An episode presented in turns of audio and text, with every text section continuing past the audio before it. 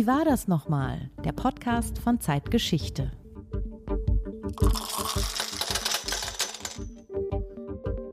Wir hören das Klackern von Kugeln in einer Losmaschine. Und das hat was mit Demokratie zu tun. Markus, erzähl mal. Kugeln wie diese, die wir gerade hören, wurden im alten Athen zum Auslosen von Ämtern benutzt. In einem ausgetüfteten Apparat, der Klerotherion heißt. Was wir hier hören, ist aber ein Nachbau, der in der Universität Hamburg steht und für Vorlesungen in Geschichte benutzt wird. Und was lernen die Studenten und Studentinnen damit? Das Losen im alten Athen als demokratisch galt. Mit einer solchen Maschine, einem Klerotherion, wurde nämlich bestimmt, wer im Stadtrat sitzt oder wer Recht sprach. Und es gibt ja auch Leute, die sagen, dass wir da für uns auch noch was lernen könnten. Sollen wir denn etwa bald die Sitze im Bundestag verlosen? Naja, so weit würde ich jetzt nicht gehen, aber es gibt kluge Menschen, die sagen, dass das Losen eventuell eine Art Frischzellenkur für unsere Demokratie sein könnte. Jenseits von Lotto oder Tombola, ganz ernsthaft zum Beispiel in der Kommunalpolitik.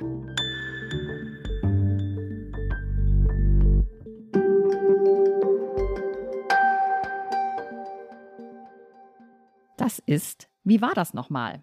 Der Podcast von Zeitgeschichte, dem historischen Magazin der Zeit. Mit Markus Flor, Redakteur von Zeitgeschichte. Meiner Kollegin Judith Scholter, Redakteurin von Zeitgeschichte. Und bei uns ist jetzt auch unsere Hospitantin Magdalena Gräfe. Hallo Magdalena. Hallo. Ja, das alte Athen ist berühmt für die Demokratie. Aber was kennzeichnet diese antike Demokratie und was wissen wir heute noch von ihr? Um diese Frage mal auf ein Fundament zu stellen, ist äh, Magdalena hier in Hamburg auf die Straße gegangen und hat sich umgehört, was die Menschen mit der antiken Demokratie verbinden. Magdalena, sowas wie unsere Losmaschine, um die es ja heute geht, ist das jemandem eingefallen? Nein, also das mit dem Losen hat niemand erwähnt, aber dass Griechenland die Wiege der Demokratie ist, das fiel schon ziemlich vielen ein.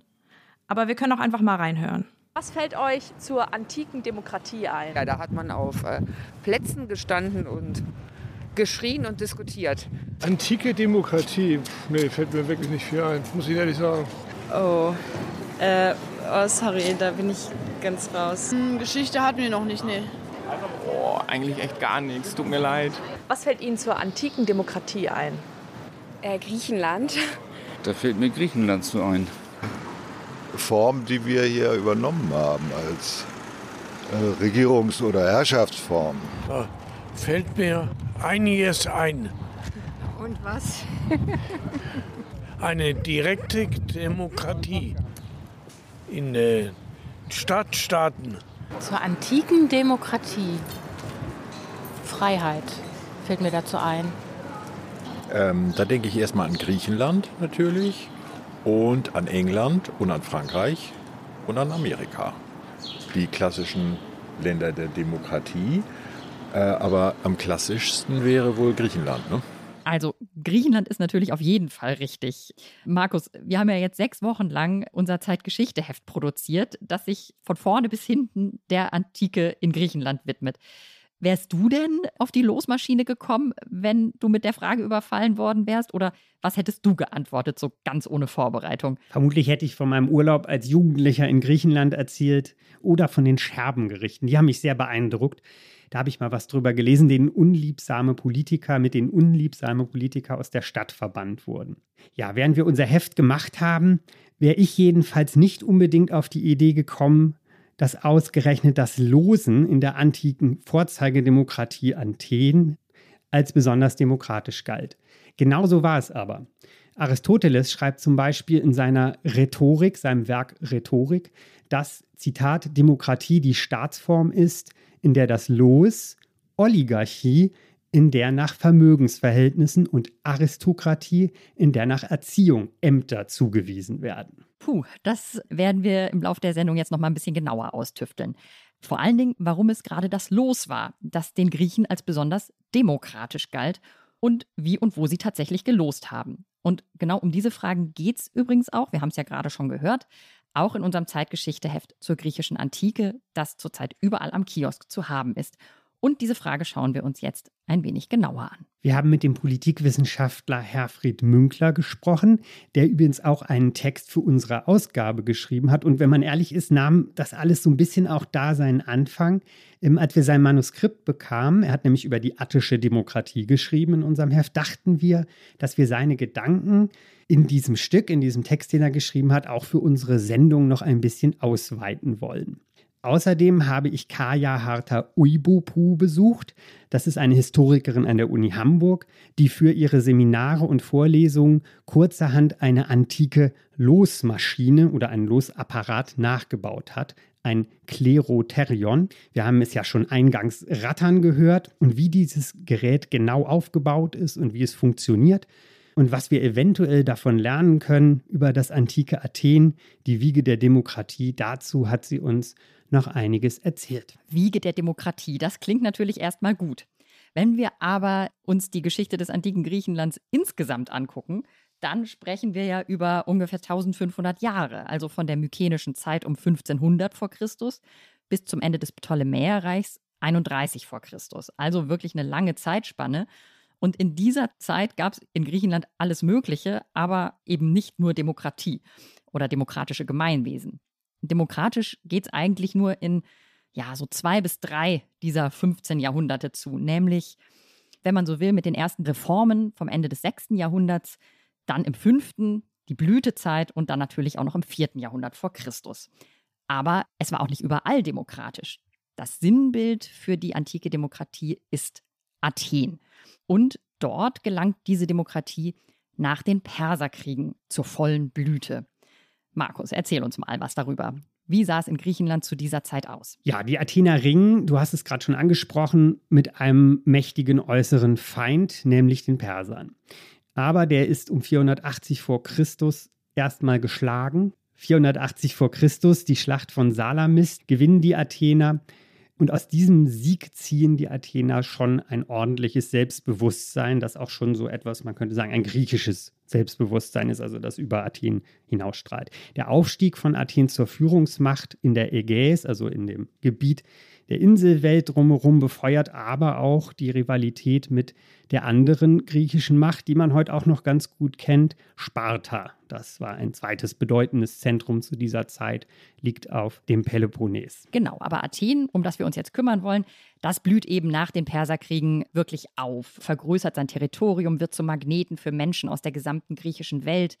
Die berühmten Bauten auf der Akropolis, die wir heute noch bewundern, zeugen davon und stehen sozusagen auch für diese neue Macht und dieses Selbstbewusstsein des Stadtstaates Athen. Philosophen wie Sokrates, Aristoteles, Platon bereichern ja unsere Gedankenwelt bis heute. Auch die wirken in diesem Athen in dieser Zeit. Sophokles, Aeschylus, die berühmten Dichter. Also das sind wirklich Dinge, die da entstehen, die uns bis heute begleiten und die ja auch Weltgeschichte gemacht haben. Getragen wird übrigens dieser Aufstieg in dieser ja wirklich wichtigen, bedeutenden Zeit, die bis heute so sehr strahlt, nicht allein von der alten Aristokratie, also der Oberschicht Athens, also den einflussreichen Adligen und ihren Familien, sondern zunehmend auch von Athenern, die nicht aus der Oberschicht kommen. Man kann sagen, die politische Statik der Polis, klingt jetzt ein bisschen politikwissenschaftlich, darf es auch mal, wird neu austariert. Also das System ändert sich, um es ein bisschen einfacher auszudrücken. Und genau da wollen wir jetzt hinschauen. Was ändert sich? Die Macht der alten Elite wird geschwächt und es drängt vor allem eine neue Gruppe nach vorn, die Menschen vom Hafen, von der Küste die Athener, die die Flotte tragen, was das Machtinstrument dieser Stadt ist. Herr Fried Münkler. Da Athen zu dieser Zeit aufs Meer hin expandiert, einerseits mit der Kriegsflotte, andererseits aber auch mit dem Handel, sind im Hafen, zumal in Piräus, relativ viele Leute, einfache Leute, arme Leute, kann man sagen, beschäftigt, die Handelsstadt Athen äh, zu bewirtschaften, voranzubringen, aber sozusagen mit nichts als ihrer physischen Kraft.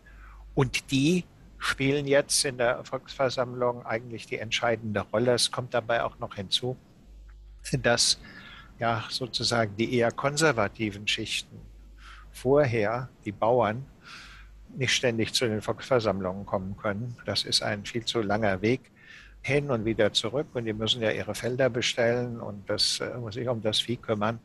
sodass also tatsächlich äh, die Leute aus dem Hafen, die Hafenarbeiter, die Ruderer nunmehr die Mehrheit haben. Und das ist etwas, was äh, in mancher Hinsicht die Leute erfreut, ja, vor allen Dingen sozusagen die unteren Schichten, hm, was aber bei einigen Autoren äh, heftigste Kritik ausgelöst hat, eine scharfe Kritik an dieser Form von politischer Ordnung als eine Art Klassenherrschaft oder Klassendiktatur der unteren Schichten. Also die Demokratisierung des politischen Systems in Athen, wie auch immer man sie nun bewertet, bedeutet auf der einen Seite enorme neue Möglichkeiten auch für Bürger, die bisher nicht viel Macht hatten, aber sie bringt auch ganz praktische Probleme mit sich.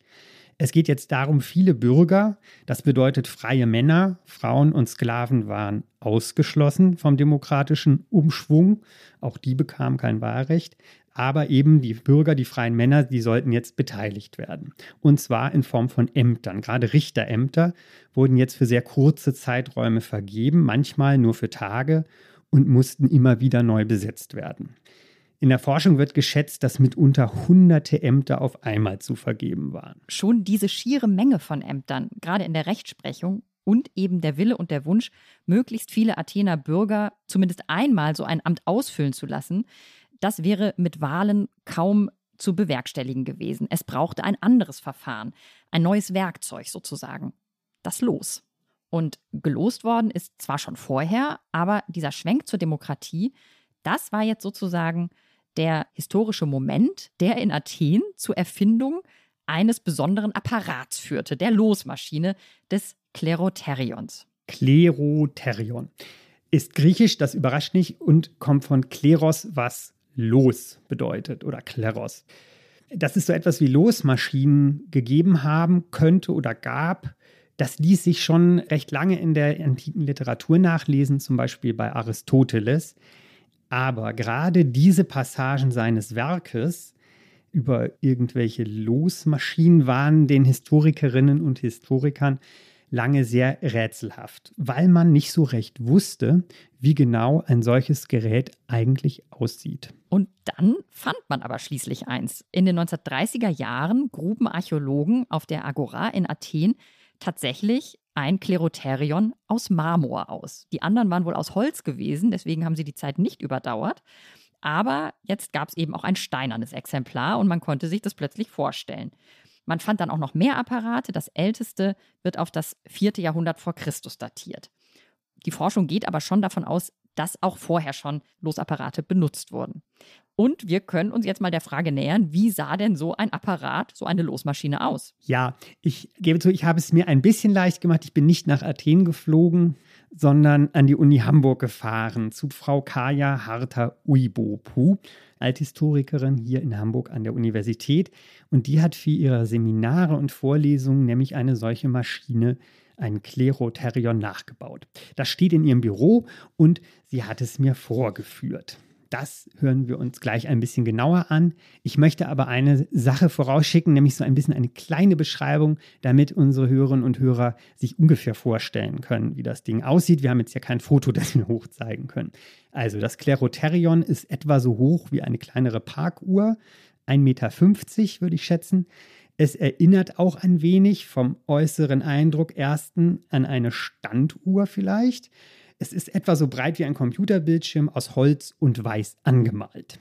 Die Vorderseite ist nun von oben bis unten bedeckt mit kleinen Schlitzen, was das Gerät meiner Meinung nach ein bisschen aussehen lässt wie eine Stechuhr oder wie so ein Sparschrank. Ich weiß nicht, ob das jeder und jede kennt, aber das gibt es in Großstadtkneipen noch mal manchmal an der Wand. Da werden dann Münzen reingeworfen nach einem bestimmten System. Zurück zum Klerotherion. An der linken Seite gibt es neben den Schlitzen ein langes Rohr, das oben in einem Trichter endet und unten mit einer Öffnung wie bei einem Wasserhahn, den man auf und zudrehen kann. Frau Harta Uibupu hat mir zuerst erzählt, als ich bei ihr war, wie sie auf die Idee kam, ein solches Gerät zu bauen und woher eigentlich die Informationen über die Existenz und das Aussehen eines solchen Klerotherions stammen. Ich habe alte Geschichte an der Universität Graz studiert und wir haben damals aus einer Schuhschachtel und einer leeren Smarties-Rolle das Klerotherion nachgebaut, um das ausprobieren zu können. Und es war immer klar, wenn ich mal die Möglichkeit habe, dann möchte ich das gerne einfach in einem größeren und besser verwendbaren Modell nachbauen lassen.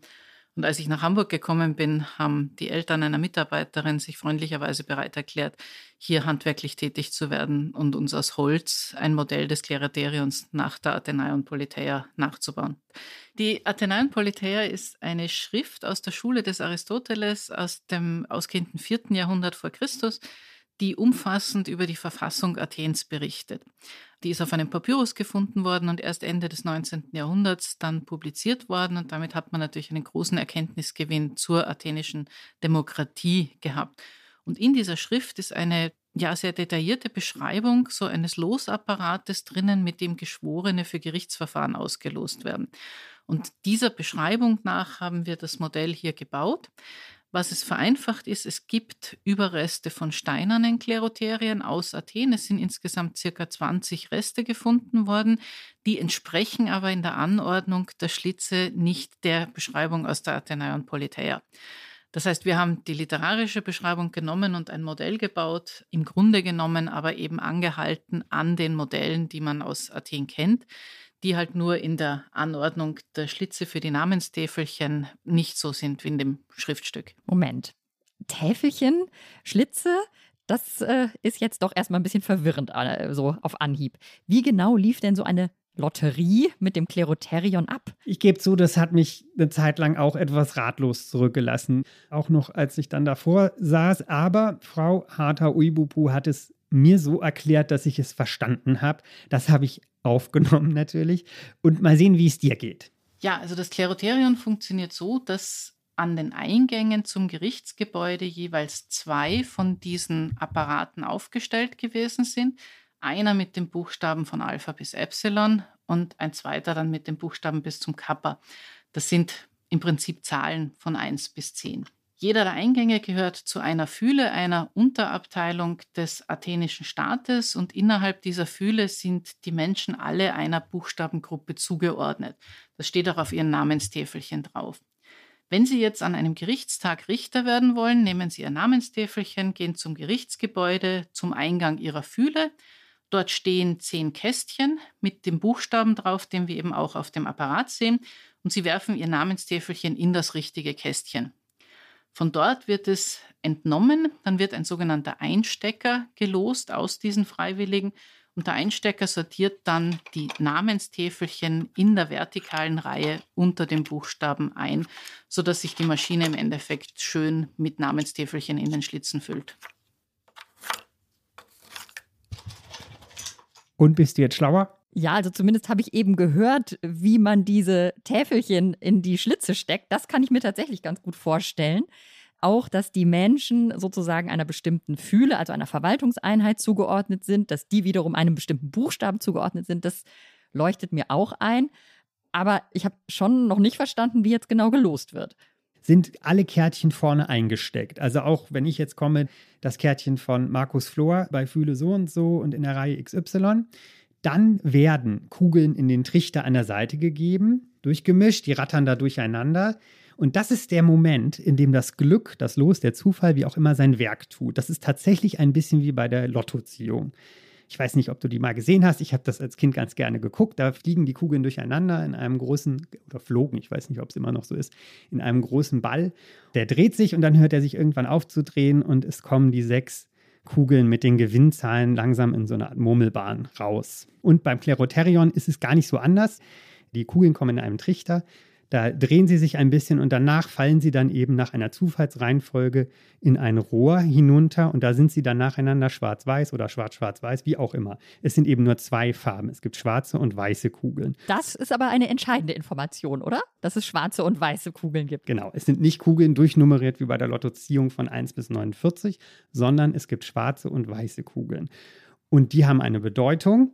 Das eine ist eben, man ist Richter an dem Tag und das andere bedeutet, man ist nicht Richter an dem Tag. Aber bevor ich das jetzt alles erkläre, lassen wir es nochmal Frau Harter Uibupu erklären. Vielleicht kann die das doch besser als ich. Ich weiß es nicht. Jetzt haben wir also die Namenstäfelchen in den vertikalen Reihen eingesteckt, je nach den Gruppen, wo sie dazugehören und füllen langsam diesen Apparat von oben nach unten.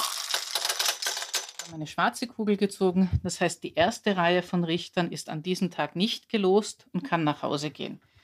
Man würde die Namen verlesen und den Richtern die Namenstäfelchen wieder mitgeben und sagen, tut uns leid, heute nicht.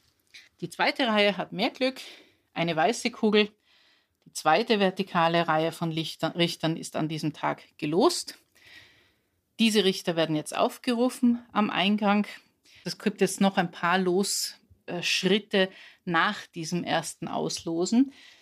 Sie erhalten einen Stab, eine Eichel mit einem Buchstaben und im Endeffekt werden sie durchgelost, bis sie dann in dem Gericht wirklich auf dem Platz sitzen, wo sie hingehören und das Verfahren anhören können, indem sie an dem Tag als Richter tätig werden.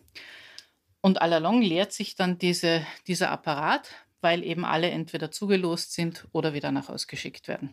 Puh, ja, okay. Also das mit den Kugeln habe ich verstanden. Jetzt werden sie aber auch noch bis auf den Platz gelost, den sie dann hinterher einnehmen, wenn sie also als Richter gezogen werden. Das, äh, ja, ist aber doch insgesamt immer noch ein ganz schön komplizierter Vorgang, oder? Ja, das stimmt. Dieses Losen nach dem Losen nach dem Losen, das ist tatsächlich der Versuch, so stark wie möglich den Zufall entscheiden zu lassen. Also je öfter du nacheinander lost, desto kleiner wird natürlich die Möglichkeit, sowas zu manipulieren. Denn wenn du lost, nachdem du lost, nachdem du gelost hast, irgend, das kann man auch mathematisch bestimmen, sinkt natürlich die Wahrscheinlichkeit, dass man ein gewünschtes, vorher manipuliertes, gewünschtes Ergebnis erzielt sozusagen. Oder dass das passiert, was ich mir gerne wünsche. Es passiert dann eben der Zufall. Aber warum jetzt so ein großer und irgendwie doch komplizierter Apparat für einen doch eigentlich einfachen Vorgang. Ja, das kann einen verwundern. Es hat, leuchtete mir auch irgendwie lange nicht ein, als ich das erste Mal so ein Bild gesehen habe vom Kleroterion. Aber Frau Harter-Uibopu hat da einen erhellenden Hinweis. Das Kleroterion ist nämlich tatsächlich so eine Art Schlüsseltechnologie der attischen Demokratie. Also die große Maschine braucht man ab dem Zeitpunkt, ab dem man eben einer großen Menge im Volk die Macht gibt, als Richter tätig zu sein. Das wissen wir seit den solonischen Reformen, da sind wir also jetzt am Anfang des 6. Jahrhunderts vor Christus, dass man hier Tausende, und zwar wirklich Tausende von Bürgern eingesetzt hat, Recht zu sprechen in einem Verfahren. Am Anfang ist es möglicherweise so gewesen oder in der ganz großen Versammlung, dass man alle nimmt, die sich freiwillig melden. Das funktioniert aber dann bei kleineren Verfahren nicht. Also man möchte das dann eben beschränken auf entweder 500 Richter in mittleren Fällen, sagen wir mal so, oder 2000 Richter in größeren Fällen. Wir wissen, dass im vierten Jahrhundert ein eigenes Gerichtsgebäude gebaut wird, das man auch auf der Agora lokalisiert hat. Und um in diesem Gebäude jetzt dann eben die Richter sozusagen zuordnen zu können, ist es halt am einfachsten, wenn man so einen Apparat verwendet. Und so circa, ich denke mal, um diese Zeit wird dann auch die Verwendung dieser Apparate eingesetzt haben. Die Historikerin sprach eben von Hunderten, ja Tausenden Auslosungen. Und das klingt ja nun wirklich nach einem beträchtlichen Aufwand. Da drängt sich also, abgesehen von der offenbar dafür notwendigen Technik, die Frage auf, was das Verfahren denn eigentlich bewirken sollte. Und was uns dann wiederum auch auf die Spur unserer Frage für heute bringt. Warum ist denn Losen nun so besonders demokratisch? Ich schlage vor, dazu lassen wir jetzt vor allem erstmal Frau Harter-Ulbupu sprechen und erörtern das danach noch ein bisschen weiter. Die große Angst, die man hatte im demokratischen Athen, auch aus der Geschichte Athens heraus, ist, dass sich Menschen miteinander verabreden und gemeinsam als Gruppe etwas durchsetzen wollen. Und das wollte man auch im Gerichtswesen nicht. Man hat ja eben große Mengen von Geschworenen, damit man die Meinung der gesamten Stadt bekommt. Das sind viel mehr Geschworene, als wir es je in neuzeitlichen Verfahren haben. Und damit das nicht passiert, müssen die Leute eben ausgelost werden und nicht gewählt werden oder sich freiwillig melden. Aristoteles sagt generell, demokratisch ist es zu losen, wählen ist eine Sache der Oligarchie. Denn beim Wählen gewinnen immer die beliebtesten und nur beim Losen ist es gerecht, dass man wirklich quer über die ganze Bevölkerung hin verteilt. Deswegen werden ja auch nicht nur Richter gelost. Das ist eben das, was beschrieben ist in der Athenaeum Politeia, sind diese Losungen für die Geschworenengerichte. Wir wissen aber, dass auch die Mitgliedschaft im Rat, also in dieser Vertretungsversammlung der äh, Athener, auch das wird ausgelost. Und das Bekleiden eines Amtes. Auch das wird zugelost. Also ob man Marktaufseher wird oder ob man Aufseher über die Brunnen wird, das ist alles eine Frage des Loses. Im Grunde genommen können wir davon ausgehen, dass die meisten der 700 Ämter, die jährlich in Athen vergeben werden, zugelost werden. Das Los sollte also, ich fasse es mal zusammen für mich oder für uns, als Schutz gegen Korruption, gegen Vorteilsnahme und gegen das, was wir heute Vetternwirtschaft nennen, wirken. Und eben auch dagegen, das ist mit den Lehren aus der Geschichte gemeint, die Frau Harter eben ansprach, dass sich keine herrschende Clique herausbildet, die die Macht usurpiert und auch kein Alleinherrscher, kein Tyrann. Also beides hatten die Athener ja schon erlebt und erstmal hinter sich gelassen. Insofern ist das wahrscheinlich dann die logische Konsequenz. Und trotzdem klingt Losen oder klar Lotterie, du hast es ja eben mit der Ziehung der Lottozahlen verglichen, Markus, klingt es für mich doch irgendwie unernst, also nach Spiel oder nach Glücksspiel sogar. Aber wenn man es sich dann genauer überlegt, dann kommt vielleicht noch eine andere Bedeutung des Wortes Los ins Spiel, nämlich sowas wie wie Schicksal oder Gottesurteil. Wie sahen das die alten Griechen? Spielte das auch eine Rolle? Also wollte man sich mit dem Losen sozusagen der Zustimmung der Götter versichern? Ja, das mag uns heute ein bisschen abwegig vorkommen, aber diese Überlegung ist es ganz und gar nicht. Denn was wir heute so Zufall nennen beim Losen oder beim Glücksspiel oder wofür wir vielleicht eine physikalische Erklärung geben würden, warum nun die schwarze oder die weiße Kugel zuerst fällt, das äh, ist im alten Athen, da hätte man vielleicht dann doch auch andere Erklärungen für bemüht und für maßgeblich gehalten, dass die schwarze oder die weiße Kugel zuerst fällt. Und da geht es dann tatsächlich eher um vielleicht um Glauben oder Religion. Frau Harter Uibupu sieht das so. So wie wir es aus den Texten kennen, ist das, woran man glaubt, Tüche. Das ist das Glück oder der, der glückliche Zufall, dass es für einen ausgeht. Diese Tüche ist ein Wesen im Endeffekt, das durchaus über den Menschen steht, das damit, dass sie eben den Zufall bestimmt, auch die Geschicke der Menschen bestimmt, aber sie ist keine klassische Göttin. Ja, es ist schon ein religiöses Denken mit dabei, aber es wird getrennt von der Welt der klassischen Götter, dass man also jetzt nicht sagt, es ist Zeus, der bestimmt, wer die Richter sein werden oder so. Nein, das ist hier getrennt davon. Unsere Expertin sieht im Losen also nicht den Versuch, eine göttliche Zustimmung für die Bestimmung eines Amtes beispielsweise einzuholen, aber schon die Kraft, die da am Werke ist sozusagen, die wird sich schon irgendwie auch religiös erklärt.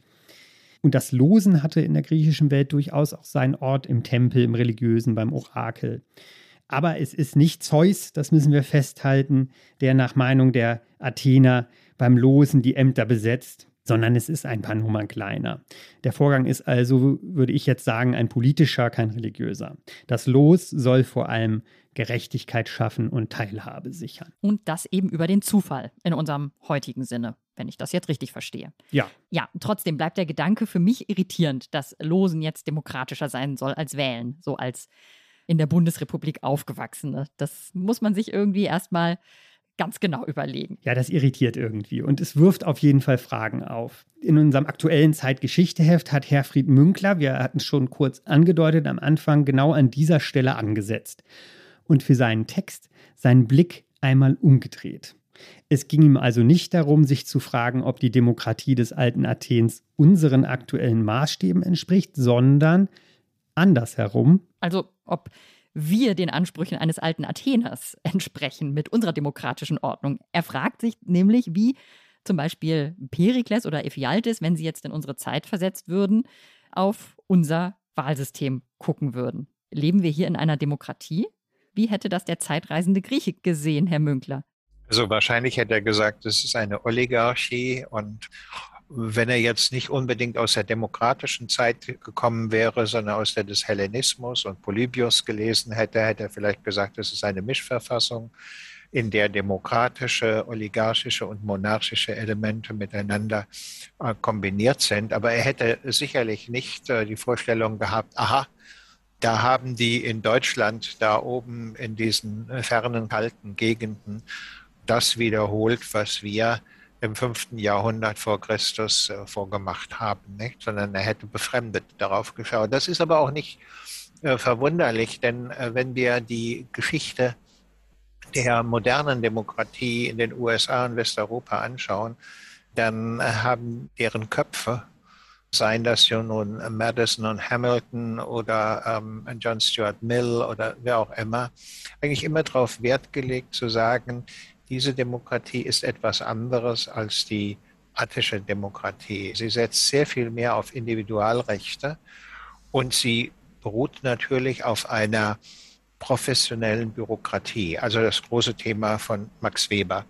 Das Volk regiert sich selbst, hätte für den fiktiven Athener, der da in unsere Zeit gefallen ist, äh, überhaupt nicht beobachtbar sein können, weil er immer die Mediatisierung der Machtausübung nicht nur durch die repräsentative Demokratie, also die gewählten Vertreter, sondern auch natürlich vor allen Dingen durch die Bürokratie und auch durch Berufsrichter, also eine professionalisierte Jurisprudenz beobachtet hätte. Und dann hätte er gesagt, ja, also da regieren äh, das Volk äh, diejenigen, die Jura studiert haben und eine entsprechende Stelle haben und äh, diejenigen, die im Verwaltungsapparat tätig sind.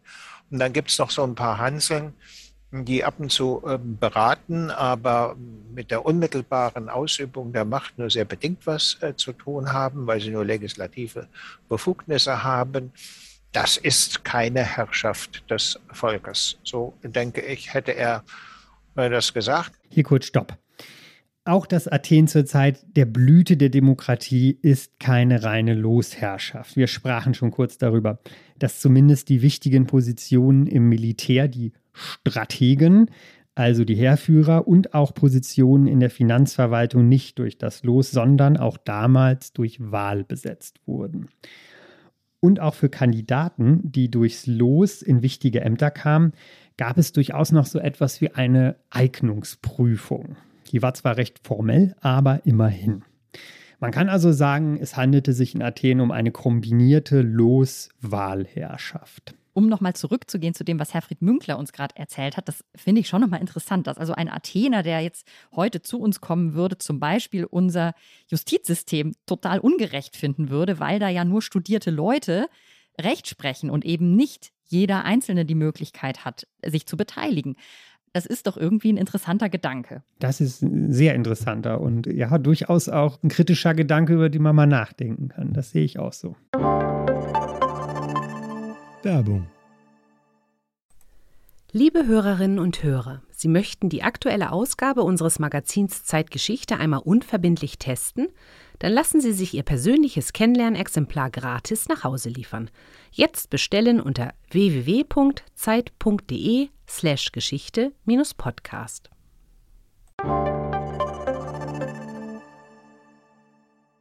Vielleicht kommen wir der Sache, also auch unserer Frage ja auch dann ein bisschen eher auf die Schliche, wenn wir nicht fragen, ob jetzt gerade das Losen demokratisch ist, sondern andersherum, was ist denn eigentlich an der Wahl so besonders demokratisch? Gerade dazu formuliert Herfried Münkler einige Einwände, hat er in dem Text für uns auch schon getan, die auch schon Aristoteles in antiker Zeit gegen das Wählen vorgebracht hat.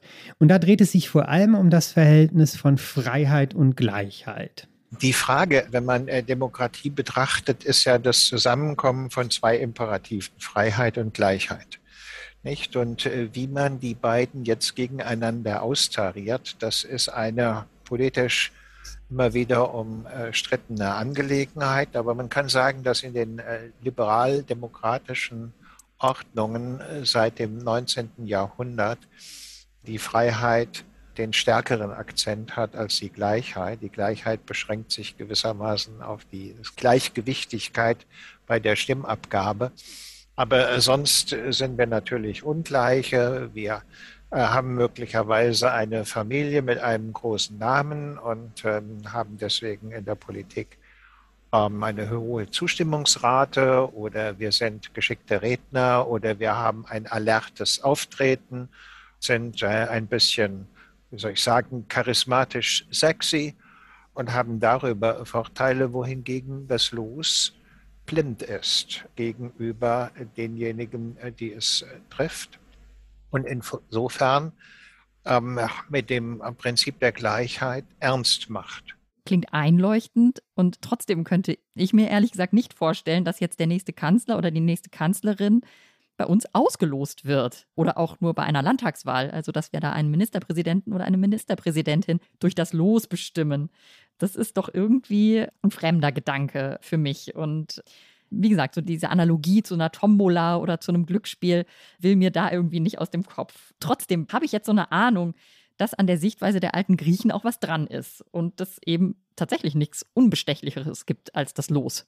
Sehr interessant. Ja, das sehe ich auch so. Und ich glaube, es könnte sein, dass es ein guter Weg ist, Menschen am politischen Prozess zu beteiligen, die auf dem Wege der Wahl eben nicht teilhaben würden, also nicht in Ämter gewählt werden würden oder womöglich sich auch davon verabschiedet haben. Vielleicht haben wir doch, das habe ich vor kurzem in einem Beitrag gelesen, ich glaube sogar in unserer Zeitung von einer Forscherin, die These, dass wir die Demokratie seit 2500 Jahren doch irgendwie ein bisschen falsch verstanden haben. Und in Irland gibt es auf der Ebene der Kommune zumindest schon den Versuch, das Los in den demokratischen Prozess quasi zurückzuholen. Das wäre doch womöglich auch was für Deutschland. Oder was sagt Herr Münkler dazu? Ich glaube schon. Ich meine, wir haben äh, jetzt seit ähm, zwei, zweieinhalb Jahrzehnten eine Situation, wo die politische Partizipation selbst in Form der Wahlbeteiligung immer äh, geringer wird. Es gibt ja Wahlen, bei denen nicht mal äh, die Hälfte der Wahlberechtigten ja ihre höchste demokratische Partizipationschance wahrnehmen.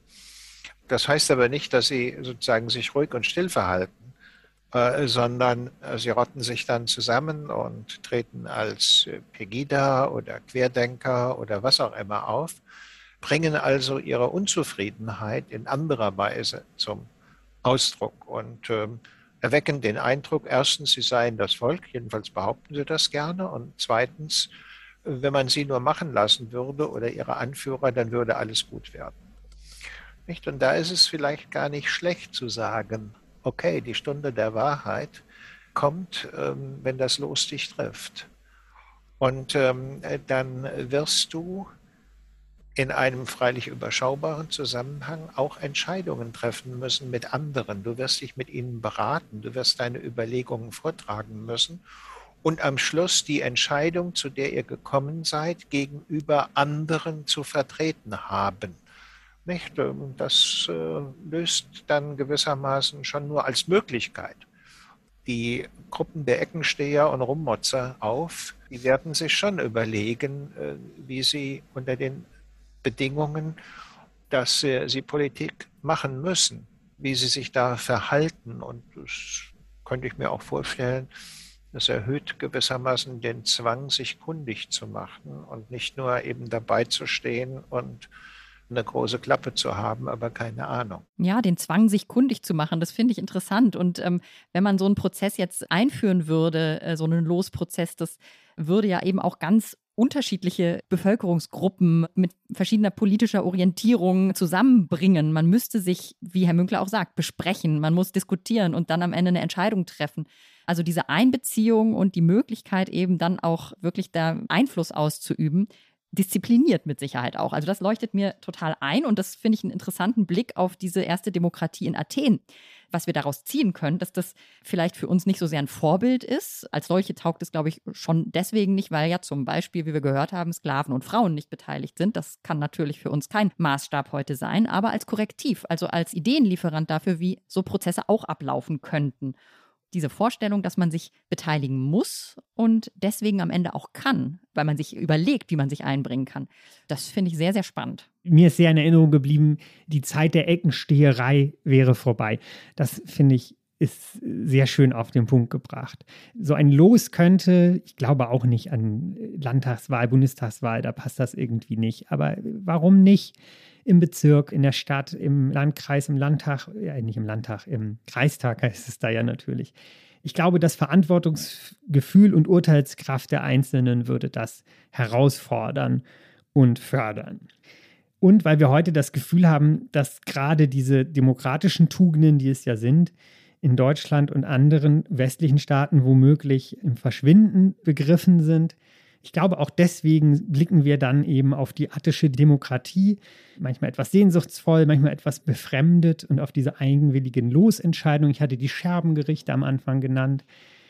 Aber dass da tatsächlich was drinstecken könnte, was uns etwas bringt, das ist doch für mich überraschend und irgendwie inspirierend. Ja, auch noch in einer anderen Hinsicht. Also wir haben ja diesen Prozess ne, mit Täfelchen, die wo reingesteckt werden und dann rattern die Kugeln da durch. Das haben wir ja jetzt hoffentlich fassbar gemacht für unsere Hörerinnen und Hörer und auch für uns selbst.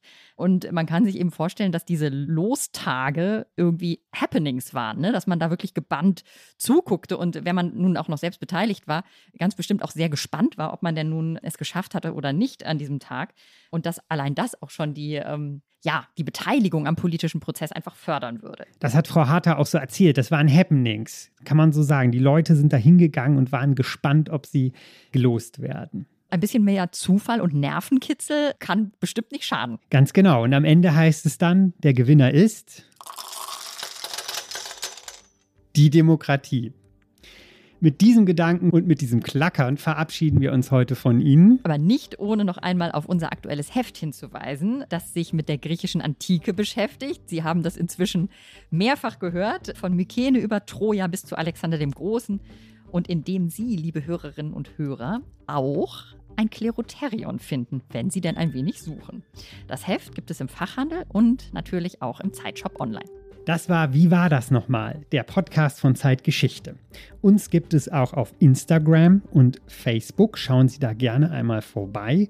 Haben Sie eine Frage, Lob, Kritik, schreiben Sie uns gerne unter zeitgeschichte.zeit.de. Zeitgeschichte, ein Wort durchgeschrieben, zeit.de.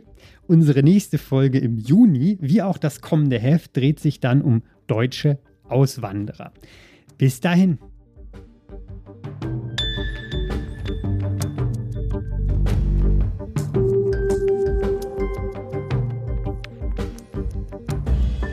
Wie war das nochmal? Ist der Podcast von Zeitgeschichte, produziert von Pool Artists.